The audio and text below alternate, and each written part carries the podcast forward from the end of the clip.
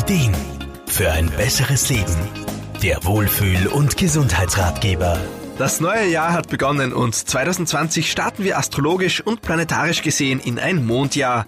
Ganz genau löst der Mond im März das Merkurjahr ab, doch bereits ab Jänner und Februar werden die Einflüsse des Mondes spür- und erlebbar. Ganzheitlicher Therapeut Wolfgang Brunner-Frumann. Mit dem Mond kommen besonders Impulse auf der Gefühlsebene in das Jahr 2020. Die Mondenergien stehen unter anderem für Emotionen, Familie, Nähe, Sehnsüchte, ja und auch Wünsche. In der Energetik spricht man man bei Mondenergien auch von Yin-Energien. Das Yin steht für Tiefe, Dunkelheit und für nach innen gerichtete Energien. Yang hingegen für Sonne, Licht und Tatkraft. Scheinbare Gegensätze, die jedoch tief ineinander greifen. Yin und Yang ergänzen sich, anstatt gegeneinander zu wirken. Und sie brauchen sich auch. So scheint zum Beispiel die Sonne, das Yang, den Mond, das Yin an, damit er zu uns strahlen kann. Wir können also die Kraft und die Herausforderungen in 2020 nutzen, um mit Licht in unsere eigene Tiefe, in unsere eigene Dunkelheit zu scheinen, damit wir sanftmütig erwachen können und unsere innersten Visionen zum Vorschein bringen können. Der Mond steht auch für Fantasie, Liebe und Leidenschaft.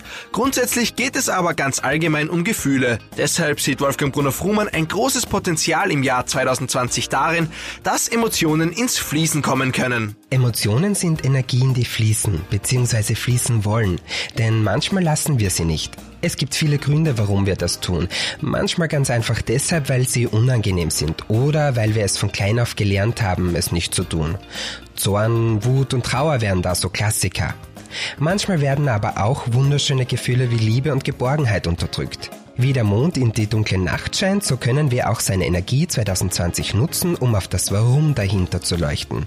Und dann können wir Lösungen erarbeiten und liebevoll wachsen. Der mystische Mond lädt uns also ein, vom reinen Denken mehr ins Fühlen zu gehen und tief in unsere eigenen Empfindungen einzutauchen und uns aber auch um die Beziehungen zu anderen zu kümmern. Wenn wir das berücksichtigen, kann 2020 ein gefühlvolles Jahr werden, in dem wir unser Innerstes zum Strahlen bringen.